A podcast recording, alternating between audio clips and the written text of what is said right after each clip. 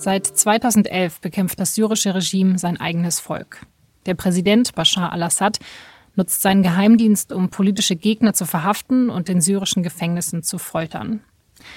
Jetzt stehen zwei Mitarbeiter des syrischen Geheimdienstes zum ersten Mal vor Gericht, zwei mutmaßliche Kriegsverbrecher.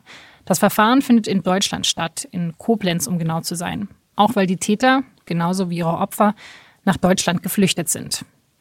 Mein Kollege Moritz Baumstieger hat zu dem historischen Verfahren recherchiert. Ich beobachte den Syrienkrieg jetzt seit einiger Zeit und es ist für mich als Journalisten natürlich ein Gebiet, in das ich nur sehr schwer komme. Das Regime gibt sehr selten Visa und wenn man ins Land kommt, hat man ständige Bewachung. Deshalb ist es für mich spannend zu gucken, welche Geschichten die Syrer hierzulande erzählen.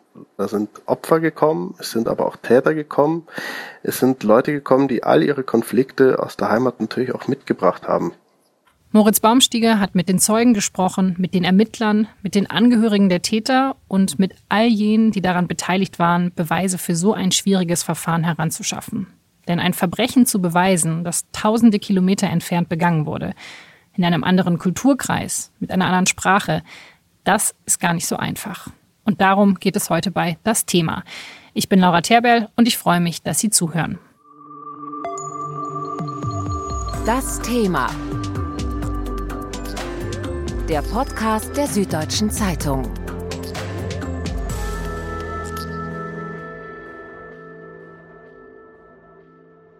Moritz, du hast für diese Recherche ja mit sehr vielen Leuten gesprochen und auch mit einem sehr wichtigen Zeugen in diesem Verfahren, nämlich mit dem Zeugen Hussein Rer. Kannst du mir erzählen, was ihm genau passiert ist? Hussein Rer war Blogger in Damaskus. Schon vor Beginn des sogenannten arabischen Frühlings hat er angefangen, anonym gegen den Präsidenten zu schreiben. Ihn hatte einfach sehr aufgeregt, dass sich Assad mit 97,62 Prozent hat wiederwählen lassen, also vielleicht eine nicht ganz demokratische Wahl. Dann begann der arabische Frühling. Dann hat Hussein Rer was sehr Außergewöhnliches gemacht. Er hat angefangen, unter seinem eigenen Namen die Artikel zu schreiben, was gefährlich war, was sich dann sehr bald gezeigt hat, weil kurz nach Beginn der Demonstrationen in Damaskus haben ihn Männer abgeholt beim Mittagessen und äh, in das sogenannte Al-Khatib-Gefängnis verschleppt, in dem es um den Prozess geht. Und dort ist er wohl mehrere Wochen gefoltert worden. Wenn es so gefährlich ist, wieso hat er dann angefangen, unter seinem echten Namen zu bloggen? Das konnte ich zunächst auch nicht verstehen. Äh, dann seine Erklärung hat mir dennoch eingeleuchtet. Er hat gesagt, am Anfang dieses arabischen Frühlings, dieser Protestbewegung, hat sehr viel über das Internet stattgefunden. Und das haben Leute mit Fantasienamen dort Meinungsbeiträge geschrieben. Seiner war Freeman. Und am Ende hat sich da so eine kleine Paranoia eingeschlichen. Niemand war sich mehr sicher, ähm, ist das jetzt wirklich ein Aktivist, der da schreibt, oder ähm, das Regime hat immer gesagt, das sind ausländische Terroristen, oder manche von den Demonstranten haben Angst gehabt, dass sie da eigentlich mit Geheimpolizei kommunizieren. Und äh, Hussein hat an einem Punkt gesagt, der einzige Weg, dass wir einander vertrauen und auch zeigen, dass hier wirklich Syrer Anliegen haben, die sie vorbringen wollen und nicht irgendwelche ausländischen Agenten, ist, dass ich meinen Namen zeige, mhm. mein Gesicht zeige. Und das war sehr riskant. Er hatte Frau und Kinder schon zu dem Zeitpunkt äh, und ist diesen Schritt dennoch gegangen. Weil er ja vielleicht auch die Hoffnung hatte, dass er jetzt eben auch das Regime offener kritisieren kann. Also zum Beginn des arabischen Frühlings haben wir das ja auch alle gedacht, dass jetzt Dinge besser werden und nicht schlimmer. Ja, also als wir ihn getroffen haben, ich kannte ihn lustigerweise aus der Distanz schon von 2011, hatte ich mehrere Sachen von ihm gelesen. Und als wir ihn trafen, hat er uns jetzt vor einigen Wochen einerseits so ein bisschen geschildert, äh, wie er gefoltert wurde, aber das, was ihn persönlich am meisten bewegt hat und er nach paar Minuten schon nicht mehr sprechen konnte, weil er äh, in Tränen ausgebrochen ist, war, als er diese Hoffnung von damals geschildert mhm. hat. Er ist in einer Diktatur aufgewachsen, ist ein Querkopf und 2011 war es das erste Mal, dass er dachte, jetzt kann ich anfangen zu leben, kann ich meine Meinung sagen, mich einbringen. Und äh, ja, diese Hoffnungen sind sehr, sehr schnell, sehr rapide enttäuscht worden oder zermalmt worden. Weil eben Assads Regime sehr, sehr stark gegen Menschen wie ihn vorgegangen sind, weil die ihn ausfindig gemacht haben, abtransportiert haben und dann eben auch gefoltert haben. Ähm, von welchen Dimensionen sprechen wir denn da? Ich gehe mal davon aus, dass es kein krasser Einzelfall ist, sondern dass das sehr, sehr vielen Menschen passiert ist. Na, dieses System der systematischen Folter in Syrien, das bestand schon vor dem arabischen Frühling. Am Anfang wurden halt äh, politische Aktivisten oder und, und sowas festgenommen. Dann mit Ausbruch dieser Massendemonstrationen äh, wurde plötzlich inflationär festgenommen. Wenn Demonstrationen oder Menschenansammlungen irgendwo waren, ist der Geheimdienst mit mehreren Kommandos dort angerückt und an der einen Seite haben Leute angefangen zu schießen oder auf die Menge einzuprügeln und jeder, der weggelaufen ist, ist dann in, in Gassen von Greifkommandos mhm. festgenommen worden.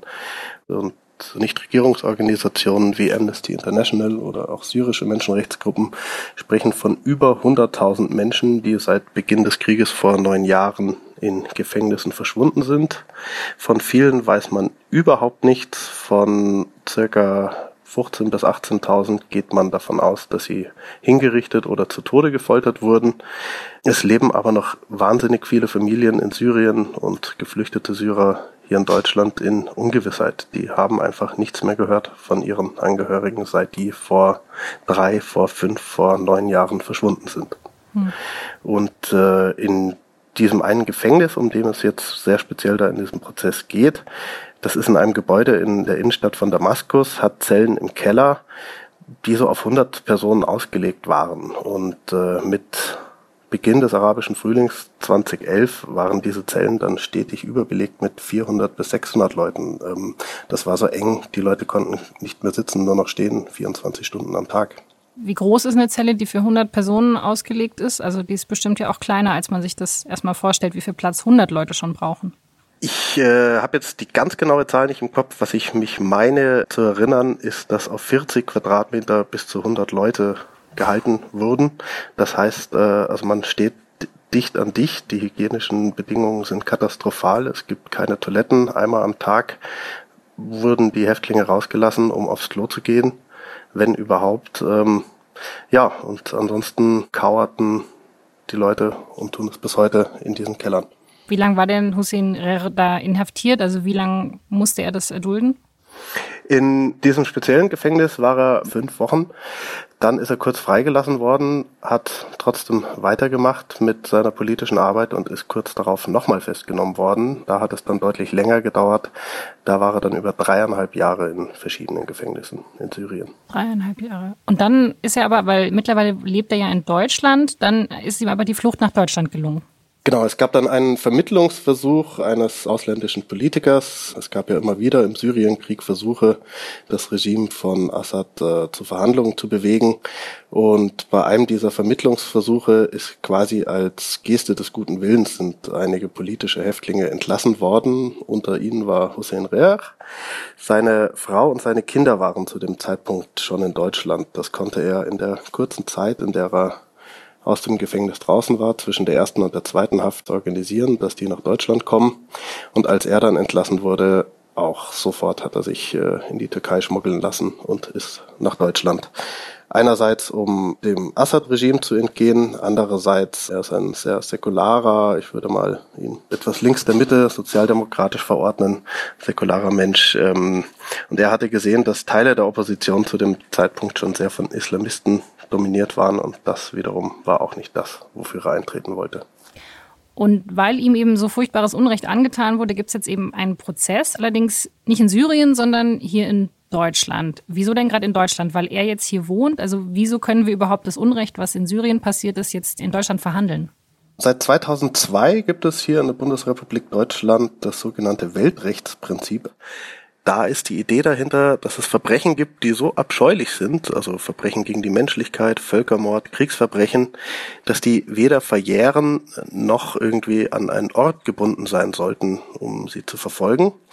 Das heißt, ein deutscher Staatsanwalt kann bei Kriegsverbrechen, die in Syrien begangen wurden, ermitteln, ganz egal, ob da ein deutscher Opfer oder Täter war. Und wenn man einem Beschuldigten hier habhaft wird, wenn man jemanden verhaften kann, dann kann in Deutschland auch ein Prozess dazu stattfinden. Die Idee ist ganz einfach, Täter, die diese Verbrechen begehen, sollen sich nirgendwo sicher fühlen auf der Welt. Aber gibt es nicht für sowas auch den Internationalen Strafgerichtshof, der sich eigentlich um solche Fälle kümmert? Genau, der sollte sich um solche Fälle kümmern, nur kommt äh, zur Gerechtigkeit meistens sehr viel Politik dazu. Beim Internationalen Strafgerichtshof in Den Haag ist es so, der kann von selber aktiv werden, wenn das betreffende Land die Autorität anerkannt hat. Syrien hat aber diesen Strafgerichtshof nie anerkannt. Oder Möglichkeit zwei, wenn der Sicherheitsrat der Vereinten Nationen diesen internationalen Strafgerichtshof damit beauftragt, sich mit dem Fall zu befassen. Nur ist es so, im Sicherheitsrat sitzen China und Russland, Verbündete des Assad-Regimes, und die blocken jeden Versuch ab, im Falle des Syrienkrieges juristische Aufarbeitungen zu betreiben. Und deshalb haben nun Menschenrechtsorganisationen, Einzelpersonen, Anwälte und eben auch deutsche Juristen begonnen, dieses etwas abenteuerliche Sonderkonstrukt zu nutzen, nämlich über dieses Weltrechtsprinzip einzelne Verfahren hier in Deutschland anzufangen. Wenn man jetzt gerade syrische Twitter-Einträge liest oder aus der internationalen Presse, ähm, ist das so ein kleines ungläubiges Staunen, dass in einer Stadt namens Koblenz, von der die meisten noch nie gehört haben, irgendwo in der deutschen Provinz, jetzt plötzlich Rechtsgeschichte und Weltpolitik gemacht wird. In dem Verfahren gibt es zwei Angeklagte. Einer der beiden, Iad A., wohnt in Rheinland-Pfalz und deshalb findet das Verfahren auch dort statt. Wichtiger für das Verfahren ist aber eigentlich der zweite Angeklagte, Anwar R. Er hat Syrien 2012 verlassen, davor war er aber ein hochrangiger Geheimdienstmitarbeiter. Er hat das Gefängnis geleitet, in dem Hussein Rer gefoltert wurde.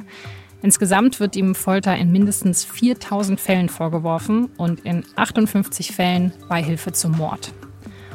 Und um solche Fälle wie in Koblenz, wo das Weltrechtsprinzip angewendet wird, darum kümmert sich die Bundesanwaltschaft in Karlsruhe. Denn dort gibt es die sogenannte War Crimes Unit, die Einheit für Kriegsverbrechen. Die Unit ist ein Prestigeprojekt, wenn auch ein kleines. Insgesamt arbeiten dort acht Anwälte. Und deshalb braucht die Einheit für solche großen Verfahren Unterstützung und die bekommt sie unter anderem von Nichtregierungsorganisationen. Ein Beispiel ist das European Center for Constitutional and Human Rights, ECCHR heißt das. Die Organisation sitzt in Berlin und will eben auch weltweit Täter von Menschenrechtsverletzungen zur Verantwortung ziehen. Dafür beraten die Juristen Zeugen, eben auch Hussein Rer. Und dann gibt es noch die Organisation CIJA, das steht für Commission for International Justice and Accountability. Und Moritz Baumstiege hat deren Chef Bill Wiley getroffen. Irgendwo in Westeuropa sitzt eine Organisation, die ich besucht habe, die es sich zur Aufgabe gemacht hat, Papier, Dokumente, Akten aus Syrien herauszuschmuggeln, aus Gebieten, die nicht unter Assads Kontrolle stehen. Dort sind sie in Geheimdienstgebäude, in Polizeigebäude, in äh, Verwaltungsgebäude eingedrungen und haben, was immer sie an Akten gefunden haben, mitgebracht und außer Landes geschafft, weil ihr Gedanke ist, Zeugenaussagen sind gut, aber das menschliche Gehirn ist nicht immer ganz korrekt. Zeugenaussagen können angezweifelt werden. Aber ein Dokument, was eine Unterschrift trägt, eine Akte, die ist schwer in Zweifel zu ziehen. Was mich jetzt so wundert, dass es alles so gut dokumentiert ist. Also ich meine, wenn ein Regime so krasse Taten begeht, so krasses Unrecht und Menschen tötet, also wieso dokumentiert man denn sowas? Ich hatte ja gerade von dieser Organisation gesprochen, die die Akten da aus Syrien rausschmuggelt.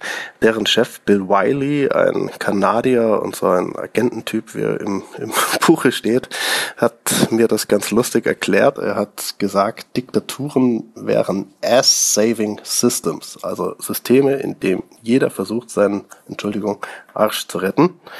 Man hat einfach Angst, Fehler zu machen und lässt sich deshalb alles abzeichnen von seinem Vorgesetzten. Es gibt Berichte dort, wo die Leute klagen, dass ihre Gefängnisse von Leichen überquellen und sie wissen nicht mehr wohin damit. Das würde man jetzt normalerweise nicht aufschreiben. In der Logik einer Diktatur ist es aber, ich mache da lieber eine Meldung und schicke die an meine nächsthöhere Stelle, dann trifft mich keine Verantwortung mehr, weil ich habe ja darauf hingewiesen. Und nach diesem System funktionieren die meisten Diktaturen. Das war ja in Nazi-Deutschland nicht anders. Die ganzen Verbrechen, die im Holocaust passiert sind, haben die Deutschen selber mit Akkuratesse ähm, dokumentiert. Einfach meistens aus dem Gedanken, dass jeder kleine Beamte sicher gehen wollte, dass am Ende nicht er verantwortlich ist, sondern er belegen kann, die höchst nächsthöhere Stelle weiß Bescheid. Die Bürokratie des Bösen quasi. Die Bürokratie des Bösen. Es ist absurd, aber diese Systeme schaffen die Belege gegen sich selber, die gerichtsfesten Beweise zuhauf selbst. Ähm, man muss eben nur drankommen, um sie vor Gericht verwenden zu können. Aber ganz so einfach kann es ja nicht sein, diese Sachen außer Landes zu schaffen, oder? Also kannst du noch ein bisschen was dazu erzählen, wie Bill Wiley das macht? Also wie kriegt er diese ganzen Unmengen an Daten über die Grenzen? Also Bill Wiley hat einerseits junge syrische Aktivisten trainiert in Beweissicherung und äh, er hat parallel ein Schmugglernetzwerk aufgebaut und da Leute trainiert, wie man unauffällig durch Checkpoints kommt, ähm, hat seine Leute angewiesen, jede Route, die sie später mal mit Aktenmaterial benutzen wollen, erst 20, 30 Mal so zu fahren und an den Checkpoints immer nett Zigaretten an die Wächter zu verteilen, dass die sich an die Leute gewöhnen. Das haben sie über einige Zeit aufgebaut. Äh, was auch noch sehr wichtig war, in der Anfangszeit des Krieges haben die Rebellen, wenn sie eine Stadt eingenommen haben, meistens Polizeihauptquartiere gestürmt und dann am Ende alles in Flammen gesteckt und sich gefreut, dass sie äh, die Polizeistation des Regimes zerstört haben. Da haben sie aber leider eben auch sehr wertvolle Akten verbrannt. Und da musste Bill Wiley und seine Leute auch eben mit diesen bewaffneten Gruppen sprechen und ihnen sagen, äh, ihr könnt das alles machen, stürmt das, zerstört alles, äh, aber bitte lasst uns vorher reingehen und die Akten sichern. Und das hat geklappt. Inzwischen haben sie ähm, 3,6 Tonnen Akten aus Syrien herausschaffen können, rund 800.000 Blatt, haben das gescannt, verschlagwortet, analysiert und einen großen Schatz an Beweisen so angehäuft tonnenweise Beweise. Tonnenweise Material. Das muss ja auch irgendjemand durchgehen, das muss jemand ja einscannen, hast du gerade schon gesagt, und natürlich auch irgendwie verifizieren und dann eben auch auswerten. Also wer macht das denn? Das ist ja eine, das ist ja eine Lebensaufgabe. Das ist eine Lebensaufgabe, aber das ist Ermittlerarbeit. Das ist halt kleinteiliges Gepuzzle. Sie haben am Anfang angefangen, jedes Blatt per Hand einzuscannen und hat dann Barcode bekommen und dann hat man geschaut, was für Namen drauf sind von Menschen und von Orten und das alles in einer Computerdatei verschlagwortet. 2011 haben sie so angefangen. Dann im Laufe der Zeit äh, ist auch die computergestützte Spracherkennung auch für arabische Schrift immer besser geworden. Also viele Dokumente werden jetzt gescannt und der Computer verschlagwortet sie automatisch, weil er erkennt, was auf diesen Blättern steht. Aber es ist trotzdem eine Heidenarbeit. Äh, es ist natürlich auch jede zweite Akte noch handschriftlich irgendwie bearbeitet und äh, es sind irgendwelche Notizen drauf, die müssen natürlich auch noch eingelesen und ausgewertet werden. Und am Ende landen all diese Dokumente in einem eisgekühlten Raum, in den ich auch kurz rein durfte. Da sind dann Umzugskarton neben Umzugskarton neben Umzugskarton und da drin die Akten aus Syrien. Aber wo dieser Raum ist, das darfst du nicht sagen. Ich darf sagen, dass er sich irgendwo in Westeuropa hm. befindet, was jetzt ein relativ großer Radius ist, aber natürlich möchte die Organisation keinen ungebetenen Besuch haben von Leuten, die dem Regime nahestehen und natürlich lieber sehen, wenn diese Beweise vernichtet wären. Du hast auch gerade gesagt, äh, die Unterschrift von Assad selber. Also es gibt auch Dokumente, die den syrischen Präsidenten selber auch belasten. Genau, also die Idee auch von CIJA, dieser Organisation, ist es jetzt nicht nur irgendwelche kleinen Geheimdienstler, die irgendwann Syrien verlassen haben und jetzt in Europa als Asylbewerber wohnen, zur Verantwortung zu ziehen. Deren Ziel ist es natürlich ganz klar, eine Beweiskette zu etablieren, die bis ganz nach oben zeigt. Und das ist ihnen auch teilweise gelungen. Von Anfang an, als die Demonstrationen ausbrachen, hat Assad einen Krisenreaktionsstab eingerichtet, der täglich getagt hat, wo man sich besprochen hat, wie man umgeht mit diesen Demonstrationen. Und aus diesem Krisenreaktionsstab sind auch immer wieder Anweisungen in die Provinzen gegangen, wie dass man zu verhaften habe und so weiter und so weiter und so weiter. Und das Ziel von CIJA und, und vielen anderen ist es natürlich für einen möglichen Prozess in der Zukunft, der sich gegen höhere Regimemitglieder richtet, auch Beweise zur Verfügung stellen zu können. Okay, also was sind sozusagen die Leute, die man gerne überführen möchte? Also weil es bringt ja nichts, wenn wir jetzt in Deutschland Assad verurteilen würden, oder? Solange wir ihn nicht hier haben, bringt das natürlich nichts und wahrscheinlich wird er auch nicht äh, übermorgen in ein Flugzeug steigen, um in München äh, spazieren zu gehen. Das ist sehr unwahrscheinlich. Was die Hoffnung für die nahe Zukunft ist, es gibt eine größere Liste gesuchter Personen, hochrangige Geheimdienstmitglieder, Leiter von Geheimdiensten, Verteidigungsminister etc. etc. Von denen kann schon sein, dass irgendwann mal jemand unvorsichtig wird und äh, zur medizinischen Behandlung beispielsweise nach Frankreich oder nach Deutschland fliegt. Oft haben die noch einen Zweitpass. In diesem Falle ist die Wahrscheinlichkeit hoch, dass die Person festgenommen werden könnte. Was natürlich auch nicht ausgeschlossen ist, Russland schützt Assad zurzeit. Ich glaube, die machen das weniger, weil sie den Präsidenten Assad als Person so interessant und wichtig und sympathisch finden. Sie haben dort in Syrien strategische Interessen und es könnte zu einem späteren Zeitpunkt sein, dass Putin zu dem Schluss kommt, seinen Interessen in Syrien wäre besser mit einem anderen Präsidenten gedient und dass Assad dann zunächst ein Asyl bekommt in Weißrussland oder in Moskau oder was weiß ich wo das könnte aber dazu führen, wenn Assad einmal nicht mehr Präsident wäre und Syrien verlassen müsste, dann könnte es auch sein, dass wir irgendwann hier in Europa oder an einem anderen Ort der Welt einen Prozess gegen Assad hätten. Das heißt, man nutzt eben diese ganzen Dateien, diese Dokumente als weiteres Beweismittel neben Zeugenaussagen, um herauszufinden, wer in Syrien Täter war oder Täter ist, also wer hat andere Menschen gefoltert, wer hat da Unrecht begangen, um dann, wenn diese Menschen mal in der Jurisdiktion sind, wo man auf sie zugreifen kann, dass man dann sagt, okay, jetzt haben wir auch den Täter und jetzt können wir einen Prozess starten. Genau, das ist das eine, dass man das gerne hätte, um für solche Fälle gerüstet zu sein, einerseits die Motivation von anderen, vor allem von Syrern, die jetzt bei diesen Prozessen als Zeugen aussagen oder sich engagiert haben, dass dieser Prozess jetzt überhaupt stattfinden kann, denen geht es vor allem erstmal äh, darum, dass vor einem unbestechlichen Gericht hier in Europa, was anders arbeitet als die Gerichte in ihrer Heimat, dass vor so einem Gericht erstmal dieses Foltersystem anerkannt und belegt wird. Mhm. Im Falle des Syrienkrieges sind so viel Fake News und so viel ähm, Umdeutungsversuche dieses ganzen Konfliktes im Umlauf, dass das Anliegen der Opfer ist, dass hier einmal anerkannt wird, was ihnen dort passiert ist und was für ein System der Folter in ihrer Heimat ähm, etabliert wurde. Und wenn das ein deutsches Gericht in einem transparenten Verfahren feststellt, dann ist es eben nicht mehr so leicht zu sagen, ach, das ist ja alles nicht belegt und so weiter und so fort. Es ist also ein Präzedenzfall, von dem man sich eine gewisse Signalwirkung erhofft. Kommen wir vielleicht jetzt nochmal zu den beiden Angeklagten in diesem Verfahren, also die jetzt wirklich vor Gericht stehen und vielleicht auch verurteilt werden. Kannst du nochmal beschreiben, wer die beiden Täter genau sind? Hier in Deutschland wurden festgenommen Anwar R., das war ein Leiter eines Foltergefängnisses in Damaskus, das sogenannte Al-Khatib-Gefängnis, das wirklich stadtbekannt ist. Äh, es liegt etwas nördlich der Altstadt, wo seit langem Oppositionelle hingebracht wurden. Dieser Anwar R. war dort Leiter der Abteilung Ermittlungen. Ähm, zu Ermittlungen gehören maßgeblich Befragungen also er war der Mann, der in diesem Gefängnis das Kommando hatte, äh, Folter anzuordnen.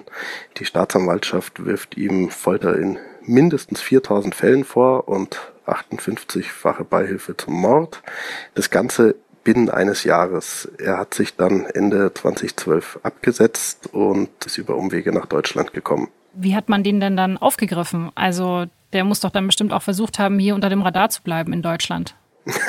das würde man meinen, äh, es ist aber genau das Gegenteil passiert. Anwar R. ist eines schönes Tages in Berlin auf einer Polizeiwache spaziert und hat gesagt, er fühlt sich verfolgt. Es käme ihm so vor, als würde er beobachtet. Und dann haben die Beamten gefragt, aha, warum denn? Und dann hat er gemeint, ja, ich war ein bekannter Geheimdienstler in Syrien. Ich habe ein Foltergefängnis äh, geleitet. Und da haben die Ermittler gesagt, ah, interessant, erzählen Sie doch mal. Und äh, so kam dieser Anwar R. auf den Schirm der Behörden hier. Das heißt, dieser Täter war sich gar nicht bewusst, dass er Täter ist. Also er hat kein Unrecht gesehen in dem, was er. Er hat ja. Syrien verlassen und mit dem Regime gebrochen, sagt er. Aber geht jetzt nicht in Sack und Asche. Ähm, er ist der Meinung, das war sein Job was er damals gemacht hat. Und es sei ganz normal gewesen. Er hat es in der Vernehmung ausgedrückt, man habe halt nicht immer höflich bleiben können bei den Befragungen. Aber wenn man sich anhört, was jetzt bei der Prozesseröffnung in der Anklageschrift vorgetragen wurde, an Foltermethoden eine Dreiviertelstunde lang, das hat mit höflich bleiben nichts zu tun. Das sind die abscheulichsten Verbrechen, die er dort zwar nicht mit seinen eigenen Händen begangen hat, aber die er angeordnet, geduldet und befohlen hat. Kannst du ein Beispiel nennen?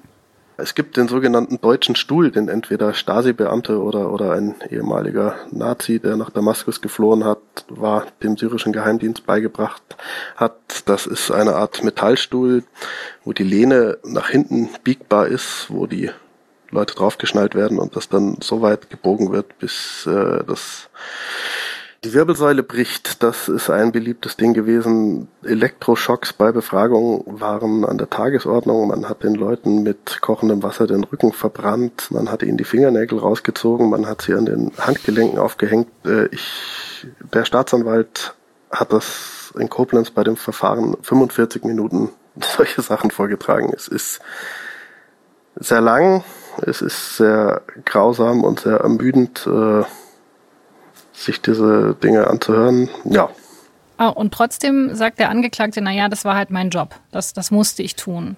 Das war das, was er in den Vernehmungen gesagt hat, äh, anfangs. Irgendwann hat ihm wohl gedämmert, dass es nicht so clever ist, äh, sich weiter zu belasten. Seitdem schweigt er. Jetzt hat er für den Prozess eine Aussage angekündigt. Was er darin angeben wird, ist natürlich noch nicht bekannt. Das wird jetzt in den kommenden Tagen passieren. Es gibt ja noch einen zweiten Angeklagten. Nebenan war er, der war ja kein ganz so hohes Tier, also er hat kein Gefängnis geleitet. Kannst du noch mal erklären, was ihm vorgeworfen wird?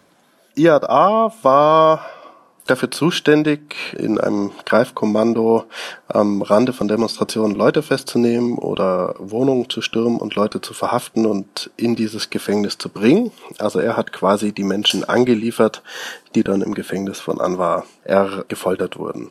Und dessen Familie konnte ich besuchen von IAA und mir ist klar geworden, da ich finde dieses Weltrechtsprinzip, nach man hier Täter verfolgen kann, wichtig und richtig. Aber gleichzeitig ist das Leben in einer Diktatur natürlich etwas komplizierter, als wir uns das manchmal vorstellen. Und äh, wenn ich den Verwandten von IAA Glauben schenken kann, und ich fand sie glaubhaft, haben die mir so ein bisschen was von dem vielen Grau, was zwischen Schwarz und Weiß auch oft ist, äh, erzählt. Also Irt war ja ein sehr kleines Rädchen, nicht gut in der Schule, hat dann beim Geheimdienst lange erst als so eine Art Sportlehrer gearbeitet, der angehende Geheimdienstmitarbeiter in ihrer Ausbildung trainiert hat und ist dann irgendwann reingezwungen worden in diese Aufgabe, die er dann machen musste, nämlich Leute festnehmen. Und er hat angeblich mehrfach versucht, die Seiten zu wechseln, bis er sich dann wirklich abgesetzt hat.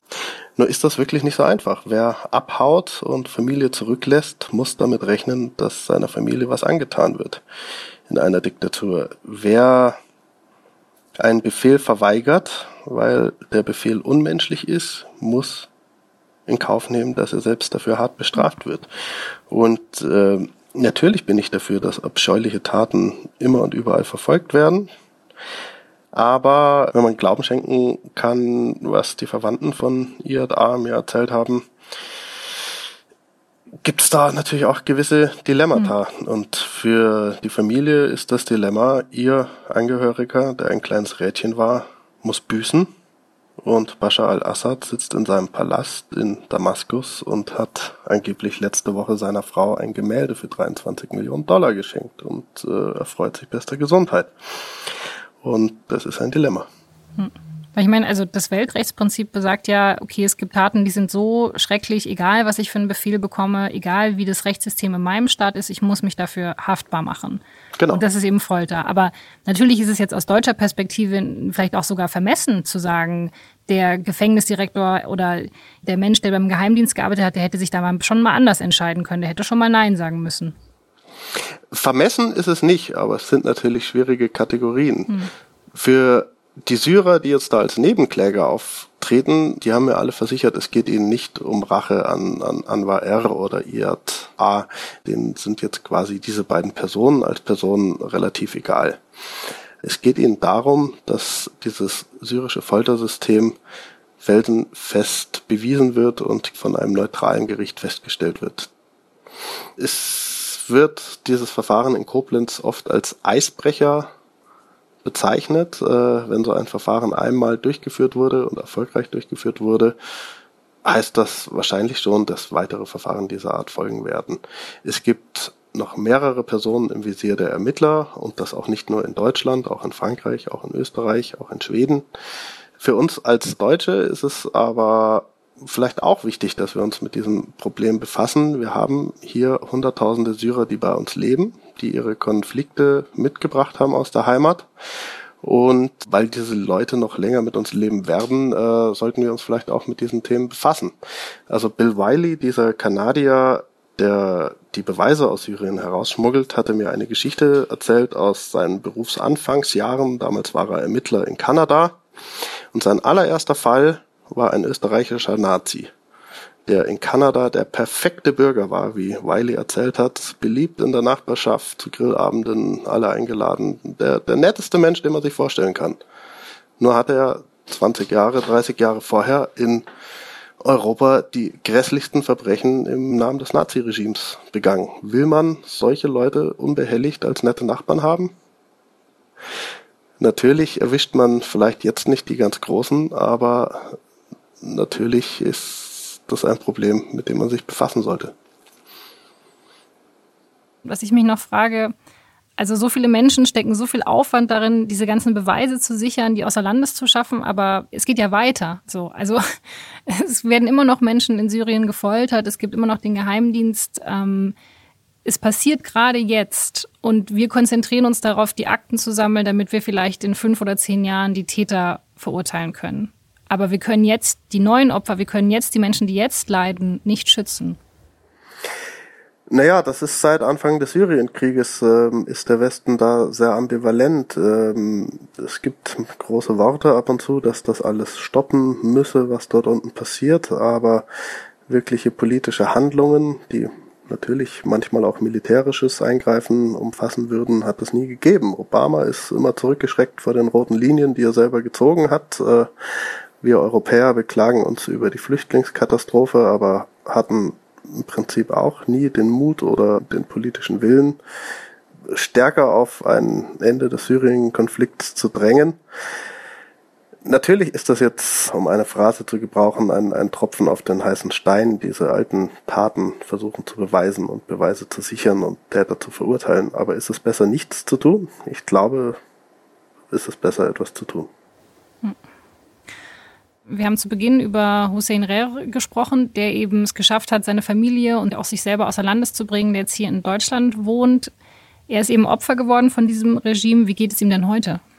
Er wohnt jetzt irgendwo in Neudeutschland und arbeitet als freier IT-Berater und wirkt so eigentlich ganz gefasst. Ähm, man sieht ihm nicht körperlich an, dass er verletzt ist, aber dass es in ihm arbeitet, merkt man schon noch deutlich bei unserem Gespräch ist er, wie gesagt, an Stellen plötzlich äh, sehr leise geworden oder in Tränen ausgebrochen, an denen man es nicht vermutet hätte. Erinnerungen an verlorene Freunde, an, an verlorene Familienmitglieder kommen da sehr schnell hoch.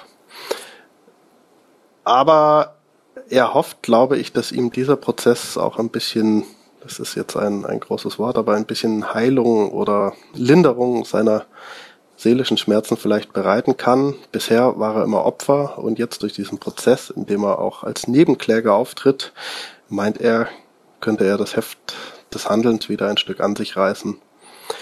Und äh, das könnte ihm helfen, damit abzuschließen. Also ich nehme an, er wird nie vergessen können, was ihm dort passiert ist, aber vielleicht kann er trotzdem dieses Kapitel ein Stück weit mehr hinter sich lassen, wenn er weiß, dass Gerechtigkeit zumindest in kleinen Teilen hier jetzt waltet.